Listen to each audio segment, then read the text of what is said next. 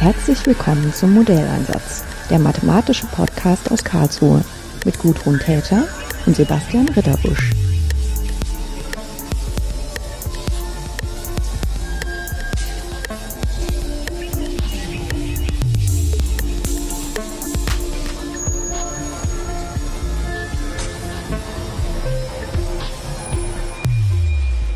Schönen guten Tag, Oliver.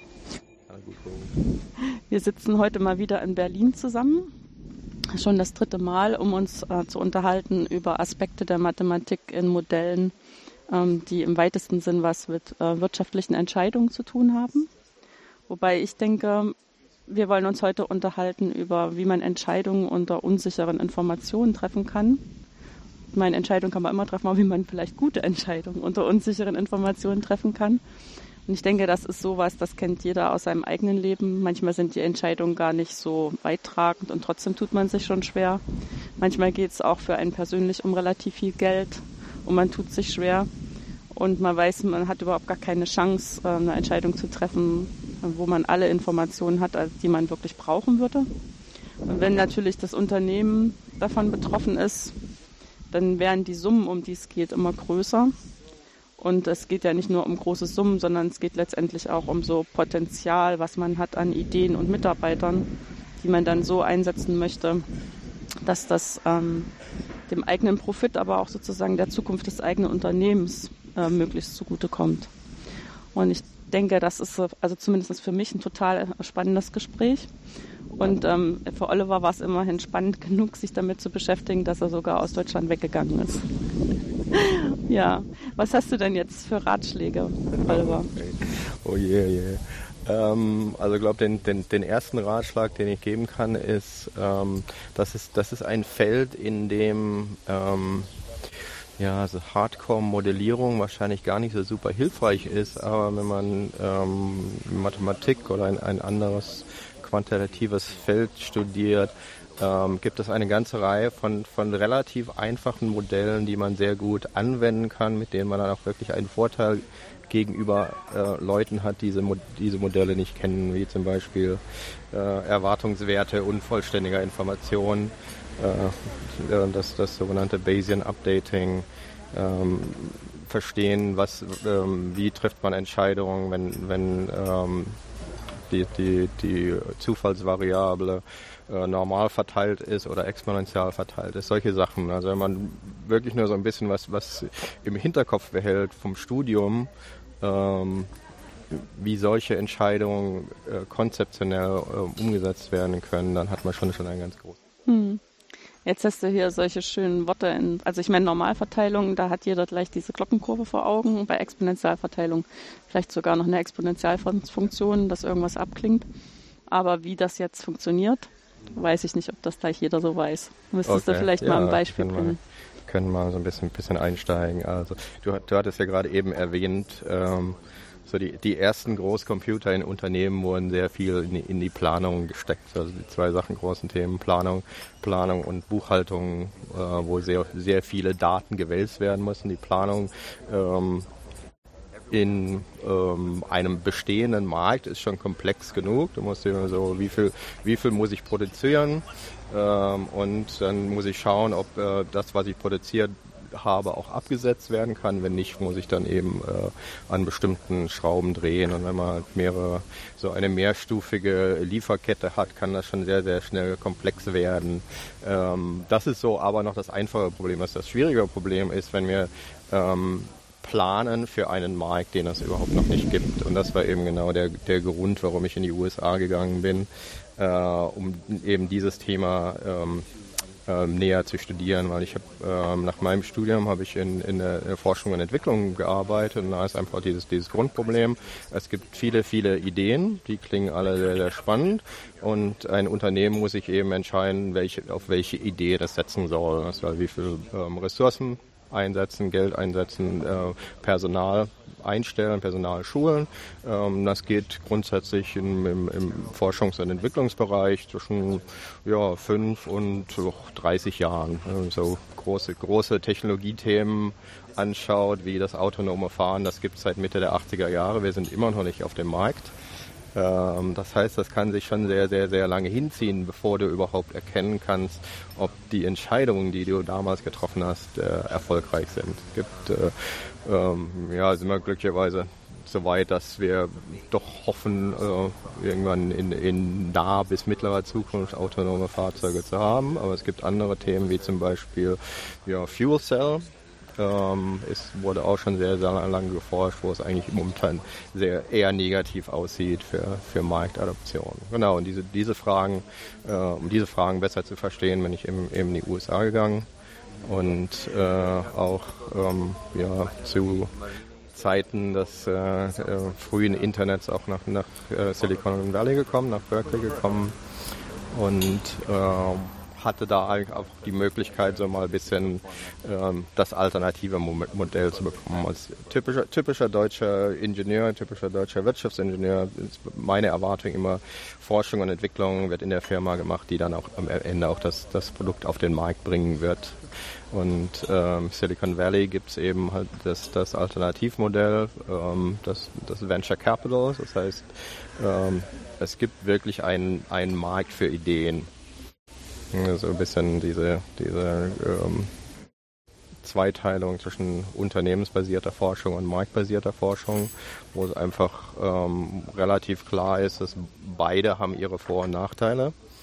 Ähm, es, keins, keins davon ist wirklich effizient. Also wir können auch ähm, nicht von einem effizienten Markt für, für äh, Technologieideen reden. Hm. Und ähm, da können wir so, gerne mal, gern mal ein bisschen drüber. drüber so ein bisschen ist das ja in der Jetztzeit von Deutschland auch angekommen durch diese Richtig, Betonung ja. von Gründerszene. Ne? Inzwischen, ne? Deswegen kommen, kommen die ganzen deutschen hm. Unternehmen jetzt nach Berlin und wollen ein bisschen, bisschen am Ideenmarkt was genau, suchen. Ja. Diesen, diesen, diesen Mechanismus besser verstehen auch. Ja. ja, aber ich meine so als also nicht nur als Mathematikerin, sondern als jemand, der so ein bisschen Lebenserfahrung hat, sagt man sich auch, es ist vielleicht ganz gut, wenn man zwei unterschiedliche Prinzipien äh, beide gewähren lässt. Dann mhm. sind beide sehr unsicher, aber ja. wenn man sich auf eins versteift, also ich weiß in meinem Unternehmen ganz genau, was das Allerbeste in Zukunft sein wird, ja. ist wahrscheinlich relativ dumm. Also das funktioniert meistens nur eine Zeit und dann irgendwann hat man es einfach vergeigt und ähm, nur auf Ideen zu setzen, von denen man wirklich noch nicht so richtig absehen kann, was da draus mal wird, mhm. ähm, ist auch dumm. Aber wenn man so ein bisschen beides hat, dann irgendwas klappt dann schon. Richtig, genau. Ähm, ja, klar, warum, warum wurden solche Sachen traditionell in Unternehmen gemacht. Das ist ähm, ein Unternehmen hat halt ähm, normalerweise das äh, eine die Kriegskasse dafür solche Projekte und dann auch ähm, den den den sagen wir den strategischen Willen solche Projekte auch über über mehrere Jahre oder Jahrzehnte durchzuführen und so Standard im Automobilsektor ist ja immer, eine Forschung wird betrieben zwei Produktgenerationen vorher, das sind 15 Jahre. Mhm. Das heißt, du musst ungefähr wissen, was in 15 Jahren auf den Markt kommen soll. Und wenn es etwas äh, komplexer ist, dann kann das auch durchaus mehr, mehr als zwei Produktgenerationen sein. Also muss schon sehr, sehr weit in die Zukunft schauen können und wir können halt äh, in die Zukunft schauen, immer mit sehr, sehr hoher Unsicherheit und mit sehr hohen Streuverlusten. Und ähm, genau, das ist also ein bisschen, ich habe das, ich bezeichne das immer so als als ähm, Parent Shopping, also die Idee, dass man äh, das nicht innerhalb eines Unternehmens macht oder normal so äh, Technologiethemen werden ja eigentlich eher ähm, in Konsort, äh, Konsortialforschungsprojekten gemacht. Da sind Universitäten dabei, sind Forschungsinstitute mhm. dabei, die Fraunhofer sind dabei und, und Unternehmen normalerweise und natürlich auch sehr stark öffentlich gefördert, in den USA auch besonders sehr stark äh, militärisch gefördert. Die äh, bekannte DARPA steckt da sehr viel Geld rein in solche Themen. Ähm, genau, und das ist so diese Idee, dass man ähm, ein, ein konsortiales Projekt aufsetzt mit der, mit der äh, Planung am Ende, das auch selber als Unternehmen auf den Markt zu bringen. Und, und Venture Capital funktioniert ein bisschen, bisschen unterschiedlich. Das ist so, ich bezeichne es immer so als ähm, äh, Parallelisierung von äh, falschen Richtungen. das heißt, du, du bist in, als Unternehmen einfach sehr stark beschränkt in, den, in den Sachen, die du parallel äh, forschen kannst. Du musst dann auch schon eine sehr, sehr frühe Vorausscheidung treffen, die dann unter natürlich noch erhöhten Unsicherheitsfaktoren besteht und ähm, du bist halt einfach unterne unternehmerisch dann auch in, in eine Richtung gedrängt, äh, wo du eben das, Risik das Risiko besteht, dass man bestimmte Sachen äh, nicht ausprobiert, äh, weil sie nicht in, die Unternehmensstrategie passen. Deswegen das, das Venture Capital Modell funktioniert eben sehr stark. Es werden, äh, es werden äh, sehr viele Ideen äh, ähm, gefördert mit der Erwartung, dass die meisten davon scheitern. Das ist so in, in Deutschland hat man da so ein bisschen ein Problem damit. Ja, das Scheitern ist immer noch was Schlechtes. Scheiternmodell, ne? Das Scheiternmodell, ja. genau, richtig. Aber normalerweise, ähm, wenn man, sag mal, als, als Startup scheitert, soll hoffentlich auch etwas mitnehmen, dass man dann in die, in die nächste Runde mitnehmen kann.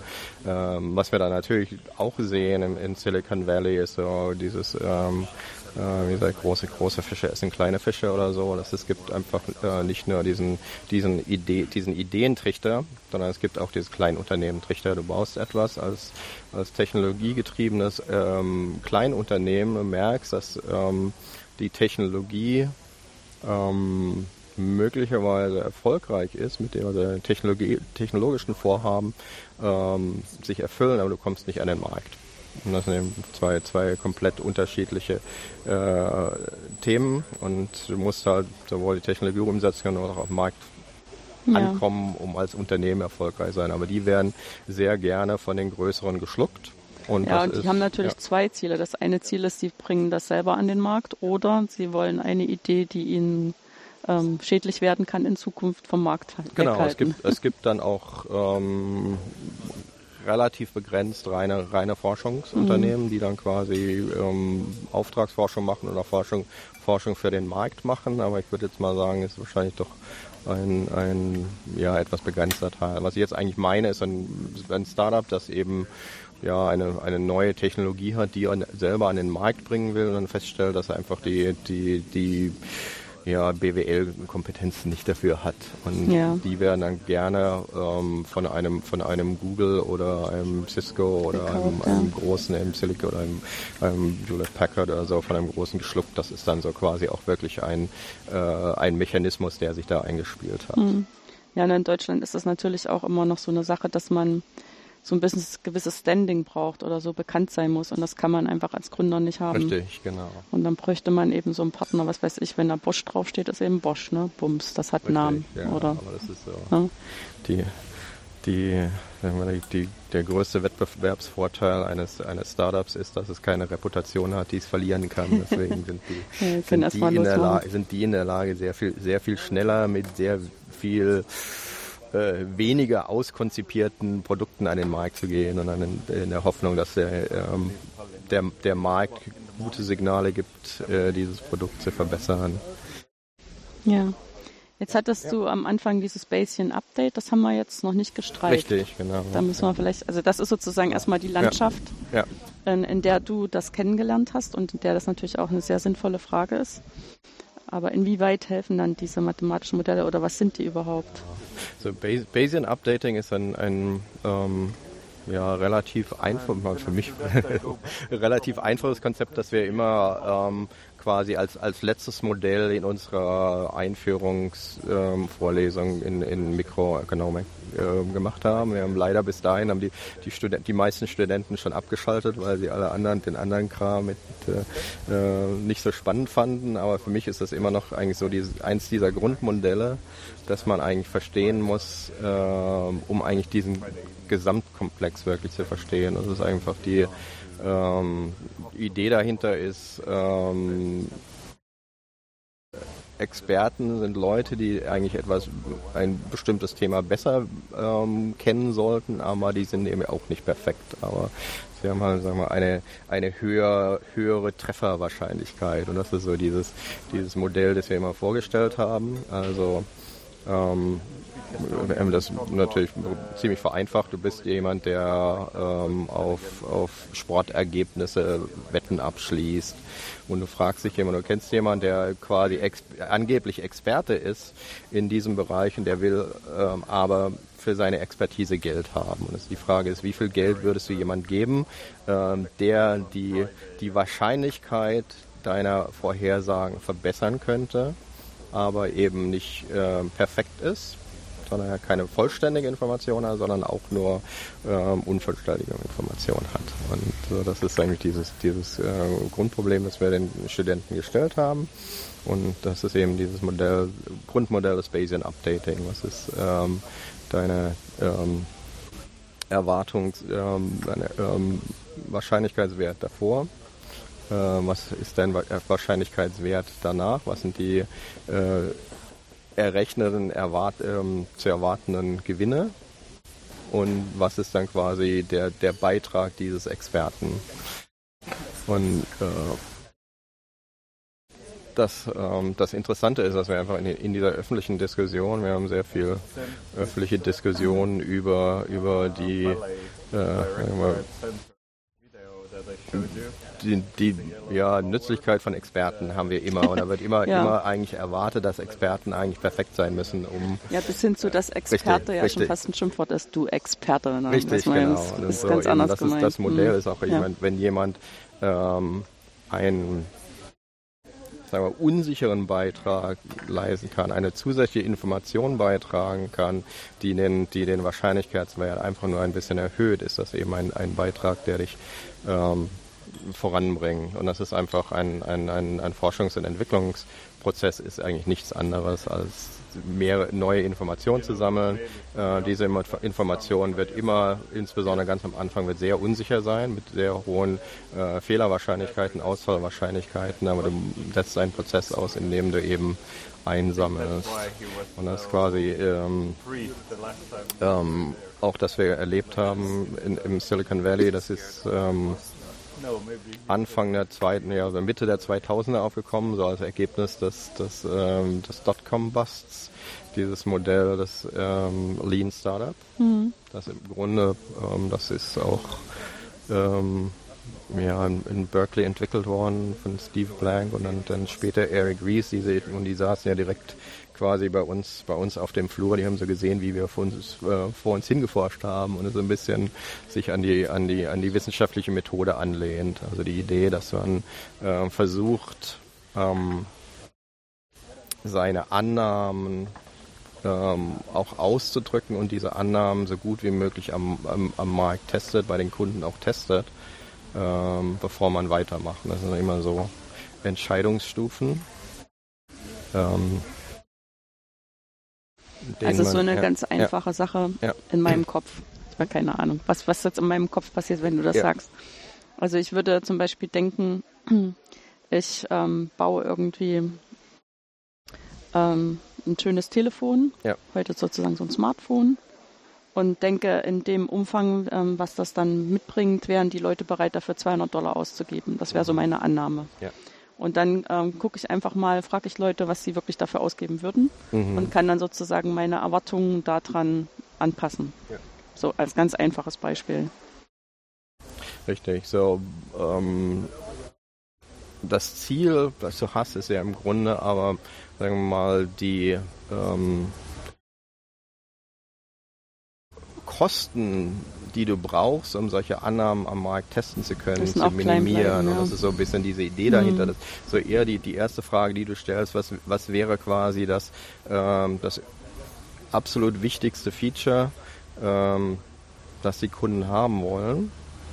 Und dieses erst rauszustellen, die sind bereit, um auf die alle anderen Features zu warten. Das ist das sogenannte was, ähm, äh, Minimal, Minimally Viable Product, MVP. Mhm. Das ist so, was muss ich, was muss ich bauen, um mit einem Minimalprodukt an den Markt kommen zu können.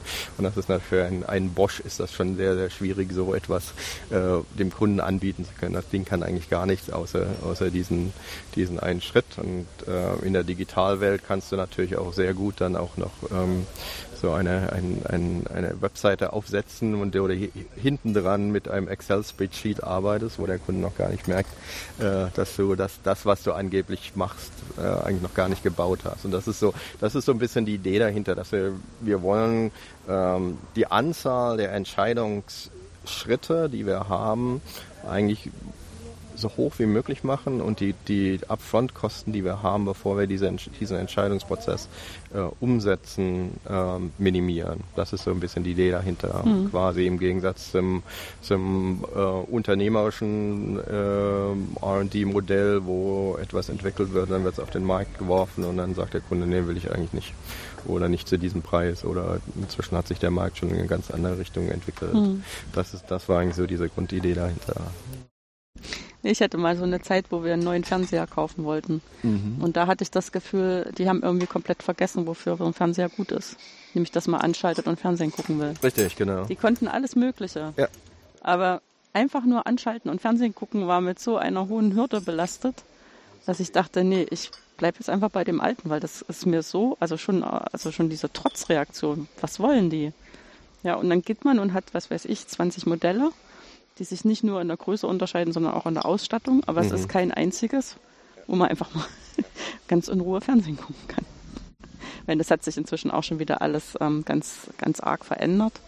Aber das ist für mich auch immer so ein Beispiel, wo ich merke, dass es auch wichtig ist, immer noch den Kontakt zu haben, dass man weiß, was die Leute da draußen eigentlich kaufen wollen. Wo unsere, unsere deutsche Ingenieursmentalität ein bisschen im Weg steht. Natürlich wollen wir dem Kunden auch ähm, so viele, so viele Möglichkeiten, so viele Auswahlmöglichkeiten anbieten, wie es nur geht. Mhm. Aber natürlich jede Auswahlmöglichkeit ist natürlich dann ein, ein, äh, ein Arbeitsschritt für den Kunden. Und Kunden machen eigentlich, äh, ein Benutzer eines Produkts möchte eigentlich so wenig wie möglich ähm, Arbeit machen müssen für Dinge, die ihn nicht interessieren, also ihn nicht interessieren. Und ähm, das ist so ein bisschen eine, eine Erkenntnis, die wir auch ein bisschen mhm. rausgezogen haben.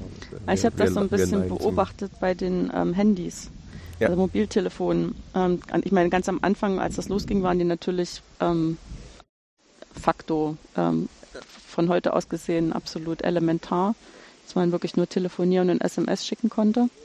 Und dann ist das ja immer komplexer geworden, bis hin zu den Smartphones, die uns heute schon fast den Laptop ersetzen können.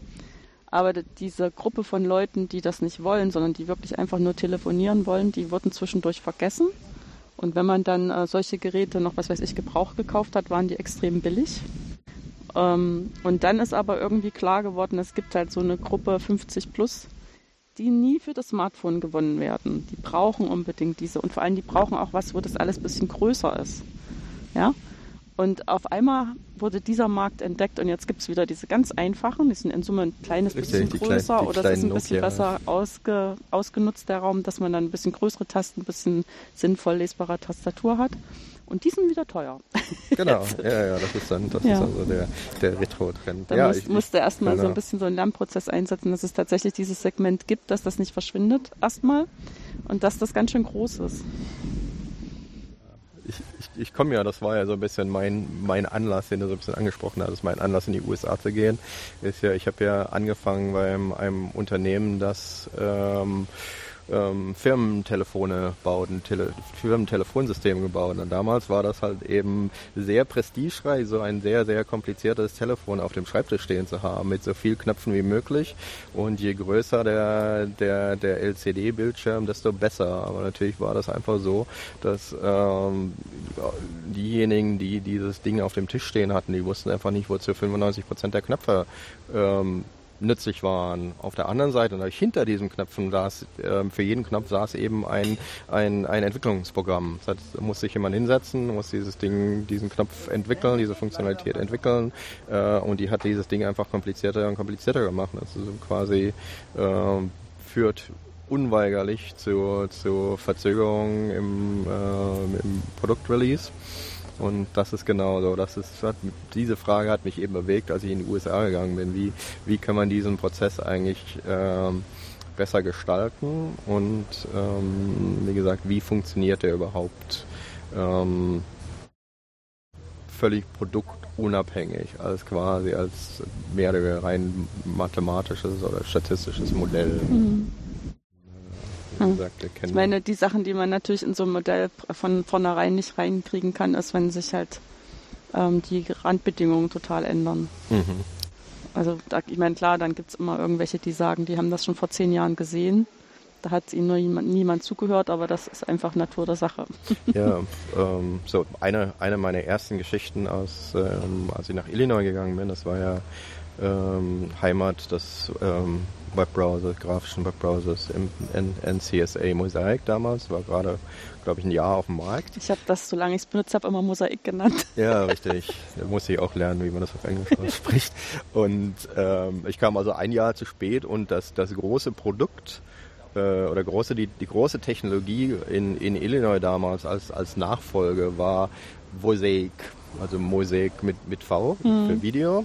Das ist, es gab eben eine Möglichkeit, ähm, Video über das Internetprotokoll abzuspielen, was ein bisschen ein, ein, ein recht kompliziertes ähm, Problem ist, weil die beiden nicht, nicht unbedingt ähnliche Protokolle haben. Äh, wir durften uns damals ähm, ganz begeistert so 320 mal 240 Pixel, so acht Bilder pro Sekunde oder so mit einem etwas Stottern, aber wirkliches Video über das Internet. Und das wollten sie eben ähm, an der Uni, University of Illinois, an den Markt bringen, weil das war der nächste große Schritt Video. Das ist, ähm, dieses Projekt ist ganz kräftig gescheitert. Du findest noch so ein paar, paar Artefakte aus den frühen Zeiten des Internets oder des World Wide Webs äh, darüber. Aber ein paar Jahre später kam eine andere ähm, äh, Firma auch mit, mit Wurzeln in Illinois, das war YouTube. Und die hat eben genau dieses, dieses äh, Packet Switching genommen, um Videos äh, auf Internet ähm, abspielen zu lassen und eine Plattform daraus gebaut und hat Leuten die Möglichkeit gegeben, ihre eigenen Videos hochzuladen und ist natürlich ganz, ganz groß geworden damit. Das ist manchmal eben, äh, fehlen nur ein oder zwei Dinge ähm, dazu, ähm, etwas erfolgreich werden zu lassen. So Scheiter, Scheitern und, und Erfolg sind sehr, sehr nah beieinander und manchmal, manchmal ist man eben auch zu früh. Ja, ich denke auch manchmal, das ist auch so ein bisschen was man alles braucht, was dann vorher gewesen ist. Ähm, das macht man sich auch manchmal gar nicht so bewusst, weil es auch einfach so bestimmte Blickrichtungen im Kopf ändert, wenn man schon mal was gesehen hat. So, wir wollten noch ein bisschen über, über Hype Disappointment Cycles reden. Stimmt, Und du, wenn du, ich schau gerade. Mhm.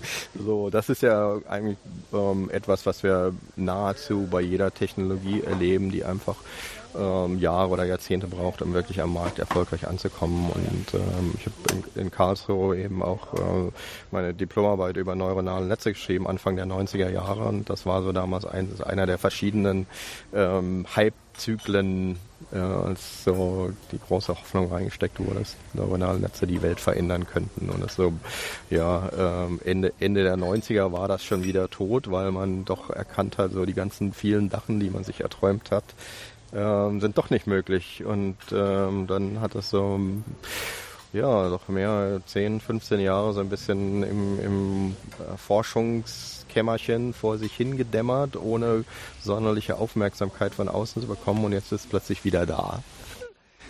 So, das sind so die Fragen. Was wäre denn ähm, deine Sicht, warum das dann gekommen ist? Also ich würde sagen, ähm, zwei Sachen, dadurch, dass wir jetzt einfach ähm, wesentlich mehr Daten haben, um das ähm, einfacher zu füttern. Mhm. Und das andere, dass man wahrscheinlich auch in einer ganz anderen Art und Weise mehr die Rechenpower dafür hat. Genau, also warum ist es wieder da? Ganz klar, weil mhm. einfach äh, wir haben wesentlich äh, mehr Rechenpower. Das heißt, wir sind, wir sind auch in der Lage, ähm, sehr viel vielschichtige neuronale Netze zu bauen. Wir machen dieses Deep Learning oder mhm. so, was damals eigentlich gar nicht möglich war.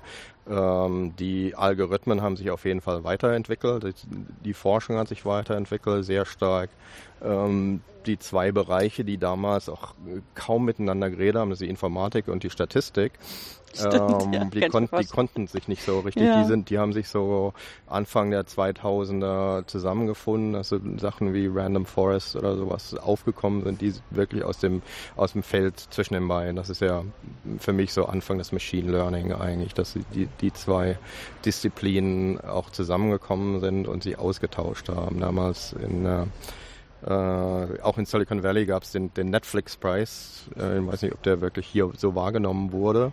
Das war also zur Zeit, als der Rest der Welt sich nicht wirklich für, für neuronale Netze interessiert hatte ähm, oder Machine Learning interessiert hatte, wo Netflix ähm, eine, eine Million Dollar ausgelobt hat. Das ist nicht so super viel Geld für äh, dafür für ein Team, das in der Lage ist, ihren, ihren ähm, Recommender-Algorithmus um 10% zu verbessern Also Recommender Ergo, sie wollen ja ihren Kunden Filme anbieten, die sie, die sie schauen sollen. Der Kunde ähm, leiht sich diesen Film aus und sagt hinterher, ja, das war ein klasse Film, danke für den Vorschlag oder das war scheiße, was fällt euch ein, mhm. äh, mir diesen, diesen Mist anzubieten. Und das heißt also ein sehr, sehr datengetriebenes Modell. Das war jemals die Zeit, als, als ähm, nicht wirklich viele Leute äh, außerhalb ein Thema wahrgenommen haben. Sehr, sehr viele Teams sind da eingestiegen, auch sehr, sehr ähm, qualitativ aus, aus Top-Instituten und vor allem die haben sich dann überraschenderweise sehr stark ausgetauscht untereinander. Gab es sehr wenig Konkurrenz. Natürlich war es eine Konkurrenz am Ende, aber äh, Teams haben sich zusammengetan und äh, am Ende, glaube ich, das Gewinnerteam war ein, ein, ein Team, das aus acht verschiedenen Forschungs- und, und Industriegruppen zusammengekommen ist und, und da etwas gebaut hat. Und so, das war so ein bisschen das erste Signal. Ähm, dass das so ein bisschen wieder im Kommen ist. Und natürlich ähm, autonomes Fahren ist ein, ist ein Thema, das sehr, sehr stark äh, mit Machine Learning arbeitet. Das gab es auch in Anfang der 80er, äh, 90er Jahre schon, dass man versucht hat, ähm, fahr fahrdynamische Situationen mit, mit neuronalen Netzen zu verstehen. Das war damals von, von der Computing Power einfach noch mehr oder weniger nicht machbar. Inzwischen ist man also langsam da, dass, dass die, die Hardware ähm, und die, die Computing Power da ist. Ähm, aber wie gesagt, das, man, geht, man geht eigentlich immer durch längere ähm, ja, Perioden des, des Winters quasi, wo sehr wenig ähm, Forschungsgelder zur Verfügung gestellt werden, wo dieses Thema dann in irgendwelche äh, kleinen Kämmerchen abgeschoben wird, weil die letzten, die letzten paar Leute sich noch damit beschäftigen und ähm, was nach ähm, oder mehr, mehr oder gleichzeitig passiert ist zu, zu dem Netflix-Preis, war natürlich der, der DARPA Grand Challenge. Und den hat man, äh, glaube ich, in Deutschland auch nur so ein bisschen äh, beiläufig wahrgenommen. Das war eben so ein, ein, ähm, ein Wettbewerb, den die DARPA, eben die Militärforschungsstelle, äh, ausgeschrieben hat für autonomes Fahren. Die hat einen recht komplexen Hinderniskurs ausgelobt. Das war, glaube ich, 2005. Und ähm, da haben sich dann auch sehr viele äh, Teams, oder eine ganze Reihe von Teams ähm, aus Unis mit, mit zum Teil äh, Automobilunterstützung äh, dran beteiligt. Und ich glaube, das beste Fahrzeug hat es geschafft, die Strecke so sieben Meilen zu fahren oder so, was wir, glaube ich, in Deutschland eher so als ähm, ziemlich, so erfolgreich. ziemliche Misserfolg ja. verstanden wurde. Aber da eben, was dann passiert ist, dass die, die ganzen großen ähm, Softwarefirmen wie Google ähm, dann plötzlich auf oder Apple dann damals auch schon aufgewacht und gesagt, da ist was dahinter. Und die haben natürlich, A, haben die, sitzen die auf sehr, sehr viel Geldtöpfen, sitzen auch ähm, natürlich auch sehr viel ähm, Informatikkompetenz, aber die haben natürlich dann auch äh, sehr viele deutsche Forscher, wie zum Beispiel Sebastian Truhn, eingekauft äh, und haben gesagt, wir ziehen das jetzt durch und bringen das an den Markt. Und das war auch dieser, dieser Impuls, ähm, der das quasi vom, vom ewigen Forschungsthema zu einem Thema gemacht hat, ähm, das jetzt möglicherweise auch an den Markt kommen könnte. Mhm. In welcher Form auch immer, ne? Vielleicht Eben. ganz anders, als man das am Anfang gedacht hat. Ja, ich muss sagen, ich bin da auch immer so ein bisschen hin und her gerissen, weil sozusagen die, in der deutschen Tradition und auch in der Ausbildung bei uns ist es ja doch mehr so, dass man am, erstmal versucht, in, in Ruhe zu Ende zu denken. Ja. Ähm, was man eigentlich will und wo das hinführen soll und was das vielleicht für Konsequenzen hat. Und dann fängt man an, das Projekt zu strukturieren und umzusetzen. Und äh, amerikanisch ist dann eher so, ich mach mal. Und ich meine, in diesem Ich mach mal gibt's halt die wirklich die ersten E-Autos ähm, in den USA und hier hängen wir immer noch ewig hinterher. Ich meine, das hat auch noch andere Gründe, aber es ist schon mehr so die Mentalität, dass man erstmal dann in Ruhe nachdenken muss, wie man die Batterien halt irgendwie leicht genug kriegt und dass dann nichts äh, brennen kann und wie man dann auch für ein ausreichendes Netz von Tankstellen sorgen kann und genau. ja. Und ähm, machen wir einfach ein bisschen, bisschen autonomes Fahren weiter. Das ist ja angedacht, ist das ja schon sehr, sehr lange. Wir ja. haben, ähm, ich habe auch ähm, äh, in Karlsruhe auch ähm, Verkehrswesen studiert. Da wurde, war Anfang der 90er, das war eben auch damals schon ein Thema. Und es ist, ähm, es ist ein, ein ganz klar bekanntes Phänomen, dass äh, die Gesellschaft äh, sehr viel bereiter ist, ähm, Verkehrsopfer hinzunehmen, ähm, wenn die ähm, Fahrer selber Kontrolle über das Fahrzeug haben. Das heißt, wir wussten eigentlich von, von, von Anfang an, dass wenn irgendwann mal autonomes Fahren möglich ist, dann muss ähm, die Anzahl der, der äh, Verkehrsopfer muss ähm, sprunghaft nach unten gehen, ob das, um das überhaupt ähm, äh, gesellschaftlich akzeptabel zu machen. Und das heißt, es gibt da irgendwann mal eine Lücke, wo du sagst, du hast eine, eine Verkehrsinfrastruktur, die noch ähm, rein auf ähm, menschliche, menschliche Entscheidungen mhm. basiert, also äh, menschliche Fahrer. Und du hast ein, ein Alternativmodell, das auf autonomem Fahren basiert, autom autom automatisiertem Fahren basiert, das eigentlich schon besser ist. Aber, es Aber nicht, die Lücke wird, ist noch nicht groß nicht, genug. Genau, es wird ja. nicht umgesetzt, weil einfach diese Erwartung da ist. Du bist ähm, ganz klar, wenn ähm, alle äh, Verkehrsmodi wie Fliegen, Zugfahren haben wesentlich geringere ähm, Opferzahlen. Warum? Weil wir einfach eine Stärker sehr viel höhere, ja. nee, wir, wir, haben einfach eine sehr viel höhere Erwartung, dass ähm, Sicherheitserwartung an diese an diese Verkehrsmodi mhm. als an an ähm, genau Individu Individualverkehr. Ja. Wobei das gehört für mich auch zu den absolut unverständlichen Sachen, warum wir bereit sind mit diesen ganzen Verkehrstoten. Ich meine, und das ist ja so, das heißt ja auch, ich selber setze mich dem aus, ohne drüber nachzudenken, groß. Aber sozusagen diese völlig ähm, fast nicht äh, existierende Wahrscheinlichkeit, mit dem Flugzeug abzustürzen, die bringt einen dann in Wallung. Richtig. Ja. ja. ja eben, weil, dann denken wir noch, wir handeln rational. Du, du bist eben nicht, äh, du hast eben nicht die Kontrolle über ja, das ja. Fahrzeug. Das Nein, ich meine, ja, in bestimmter Weise, also gerade jetzt, ich, ich, das klingt ja so, als ob ich alle für doof halte, das ist nicht richtig. Sondern ich kann, also das ist halt was Emotionales, ne? Richtig, das ist, äh, das sind so, so äh, Dinge, die man äh, mit einbeziehen muss, mhm. wenn man mhm. versucht, solche Prozesse zu modellieren, dass eben äh, nicht alle Entscheidungen im, im, im ökonomischen Sinne rational getroffen werden. Mhm. Das ist klar. Das ist ähm, unterschiedliche Erwartungshaltungen sind völlig in Ordnung. Und ähm, das große Problem dahinter ist ja auch das, dass, ähm, sagen wir, stellen uns mal vor, wir hatten jetzt ein, ein ähm, was weiß ich, ein autonomes Fahrzeug, ein, ein, ein fahrerloses Fahrzeug, das eingesetzt werden kann, das eine wesentlich geringere Unfallwahrscheinlichkeit hat als ein, ein, ein menschlich äh, gefahrenes, ja. von Menschen gefahrenes Fahrzeug, ähm, das aber trotzdem noch ähm, Unfälle verursacht. Die Leute, die Leute, die dann eben in solchen Unfällen zu Schaden kommen, sind natürlich andere als die Leute, die zu Schaden kommen von einem äh, menschlich ähm, äh, gefahren, von Menschen gefahrenen Fahrzeug. Das heißt, wir gehen dann natürlich her und sagen, okay, wir sind, was weiß ich, mein Familienmitglied ist zu Schaden gekommen durch eine Maschine. Ja. ja, und das ist irgendwie schlimmer, genau. als wenn es vom Menschen ist. Richtig. Ja. Wobei so ein bisschen denke ich auch, man könnte da schon was machen, indem man, also ich meine, wir gehen ja alle durch die Fahrschule, bevor wir Auto fahren dürfen. Ja. Und ich glaube, da fehlt im Moment so ein bisschen der Aspekt, dass wenn man in so ein Auto steigt, ähm, dass man noch viel mehr mitbekommt, dass man sich an den Paragraph 1 halten muss. Also sprich, wenn ich Auto fahre, muss ich aufmerksam und rücksichtsvoll unterwegs sein. Und ich würde halt erwarten, dass bei so einem autonomen fahrenden Auto ist das sozusagen das oberste Prinzip. Der würde auch nach mir als Radfahrerin gucken. Während ich halt, je nachdem, wie der Autofahrer so drauf ist, ist er halt total stinkig, dass ich auch auf der Straße bin und verhält sich dann auch manchmal nicht wirklich den Regeln konform und provoziert so ein bisschen das, was passieren kann. Autofahrer sind auch nicht unbedingt die rationalsten. Nee, nee eben. Und ähm, ich glaube, so ein Stückchen hängt diese, diese, diese, dieses Misstrauen auch daran, wie wir emotional dieses Autofahren leben. Richtig.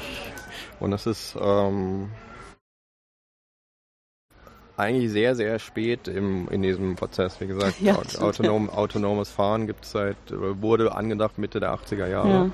Ja. Ähm, auch Uni, Uni der Bundeswehr war dabei, Daimler war dabei, Carnegie Mellon waren dabei. Also wurde sehr, sehr, sehr, sehr lange schon überlegt und sagen, sehr lange geforscht. Und es gab eigentlich erst ähm, vor geschätzt ja, fünf bis zehn Jahren, weiß nicht genau, wann das angefangen hat, diese, diese Erkenntnis, dass man dann stufenweise dahin kommen muss. Und ähm, es gibt eigentlich so jetzt, wie wir vorhin angesprochen haben, wie kommen wir dahin, so mhm. schrittweise ein, ein Forschungsprojekt aufzusetzen, in dem wir quasi schrittweise immer, immer neue Erkenntnisse einsammeln und dann sagen, okay, wir können den nächsten Schritt tun. Und dann gab es, ähm, es gibt eigentlich so zwei grundsätzliche Modelle. Das ist einmal so ähm, diese Campus-Fahrzeuge, das ist möglicherweise auf dem Euref ja, gesehen. So, die gestern da, gesehen. So diese kleinen, diese kleinen Ja. Shuttles, die dann mit, mit so drei bis fünf Stundenkilometer unterwegs sind und sobald Ja, wie so ein Fußgänger, ja. Genau, Mhm. sobald irgendwas ist, bleiben die Dinger stehen. Das heißt, also die, die Wahrscheinlichkeit eines tödlichen Unfalls ist relativ gering. Und dann sagen, okay, und das machen wir das mit, mit fünf Kilometern, dann gehen wir ein bisschen weiter, machen das mit, mit ähm, was weiß ich, sieben Kilometern und in, anstatt eine Person pro Fahrzeug zu haben, haben wir eine Person in einem Leitstand, der mehrere Fahrzeuge ähm, ähm, quasi überprüft. Das ist so das Campus-Modell. Und das andere Modell ist, ist eben ähm, so die, diese schrittweise Automatisierung, dieses, ähm, ähm, dieses Level-System. Ich weiß nicht, ob du davon gehört hast schon. Ja, im Prinzip Das war- musst du noch schon ja. die ähm, Hände am Lenkrad haben. Richtig, genau. Aber bestimmte ähm, Situationen werden halt vom Auto schon mal eingeschätzt und ähm, was weiß Genau. ich, dass man dann schneller sieht, dass man jetzt vielleicht bremsen sollte. Ja, und das ist wirklich, ähm, diese die Erkenntnis kam eigentlich relativ spät und dieses Modell ist jetzt mehr oder weniger erst vor, vor zwei oder drei Jahren äh, umgesetzt worden. Das haben wir auch damals, damals in, in Berlin mit erforscht, äh, auch mit dabei. Und so diese, diese Erkenntnis, was ist eigentlich so, was wäre jetzt der nächste Schritt dessen, dass wir machen können. Und äh, Hm. Ich sehe auch eigentlich bei diesem automatisierten oder autonomen Fahren in irgendeiner Art und Weise werden diese Sachen, die man da investiert, ähm, sich zu irgendwas führen, was sinnvoll ist. Ob das jetzt zu dem führt, was man am Anfang gedacht hat, ist was anderes. Manchmal ist es ja so, dass man denkt, wenn man jetzt einfach so losstiefelt und das erstmal irgendwas ausprobiert, dass das in so eine Sackgasse führt, dass da gar nichts weitergeht. Aber ich denke, das sind halt eher so die Ausnahmefälle. Also so eine Art Extremer in dem Kontinuum aller Möglichkeiten. Also es sollte eigentlich grundsätzlich jedes, äh, jedes größere, auch jede, jedes öffentlich geförderte Ja. Forschungsprojekt muss eigentlich relativ klar machen, was ist eigentlich der soziale und auch der, Hm. der volkswirtschaftliche Nutzen dessen, Ja, wir machen ethisch wollen. Und, aber das ist, äh, kann ja, kann ja jeder Karlsruher ähm, Verkehrswissenschaftler bestätigen, dass das Verkehrsmodell, das wir derzeit haben, ist so extrem ineffizient. Da gibt es unheimlich, unheimliches Potenzial. Ähm, effizienten und das hat nicht nur damit zu tun, dass wir weltweit ähm, über eine Million Verkehrstote pro Jahr haben. Das ist auch einfach ähm, der Energie- und der Platzverbrauch, wenn wir uns gerade so ein bisschen umsehen. Ja, wir sind hier um, hier parken, ne? umringt von ungefähr so geschätzt so 80, 80 parkenden Fahrzeugen, die sich in, in der Stunde oder in der wir da waren, eigentlich überhaupt nicht von der Stelle bewegt haben. Also ähm, das sind alles, alles, was ich sehe, sind Verbrenner. Hm. Und alle diese Fahrzeuge, die da stehen, wurden irgendwann von irgendjemand gekauft oder geleast. Also, gibt halt in, genau in der im, im Verkehrswesen diese diese ganz großen vier großen Themen eigentlich. So das ist weg weg vom Ver Verbrennungsmotor hin zur ähm, entweder äh, Batterie Elektrizität zur Fuel Cell oder anderen Modellen. Ähm, weg vom ähm, Single Ownership und weg vom weg vom ähm, Verbrauch Park des Parkplatzverbrauchs Was ja auch zusammenhängt, ne? Richtig, die hängen, hängen alle so ein bisschen zusammen. Äh, Ja, wenigstens genau. ist Karlsruhe führend in der Ja, Dichte von absolut, solchen ja. äh, geteilten Autos. genau. Das So, sind genau, ja vielleicht nicht so ganz die- weltbekannt, Ja. aber da sind wir gut. Ja, und die, die zwei Sachen, das ähm, äh, automatisierte, autonome Fahren, Hm. weg vom Risikofaktor Mensch und ähm, das verknüpfte Fahren. Also diese ähm, Möglichkeit, Erkenntnisse, die ein Einzelfahrzeug sammelt, auch weiterzugeben, dass wir nicht, nicht nur ähm, 50 Meter nach vorne schauen können, sondern möglicherweise mehrere Kilometer nach vorne Ja. schauen können. Und äh, glaube ich, da einen, einen äh, gesellschaftlichen und, und volkswirtschaftlichen Nutzen aus der Arbeit ist nicht so sehr schwer, aber quasi mit der Technologie und mit der Akzeptanz da hinzukommen, das ist ein Projekt, das schon 30 Jahre läuft und mindestens noch mal 10 Jahre weiterlaufen wird. Ja. Hm.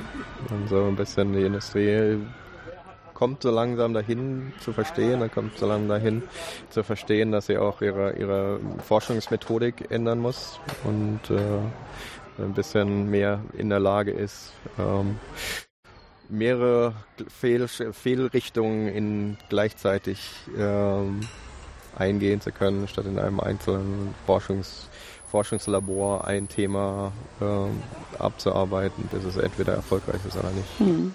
Ja, wir gucken uns das mal an, wo das in den nächsten genau. 10 bis 20 Jahren hingeht. Bedanke ich mich ganz schön, dass du dir heute wieder die ich Zeit genommen hast. Ich bedanke mich auch, immer. Genau.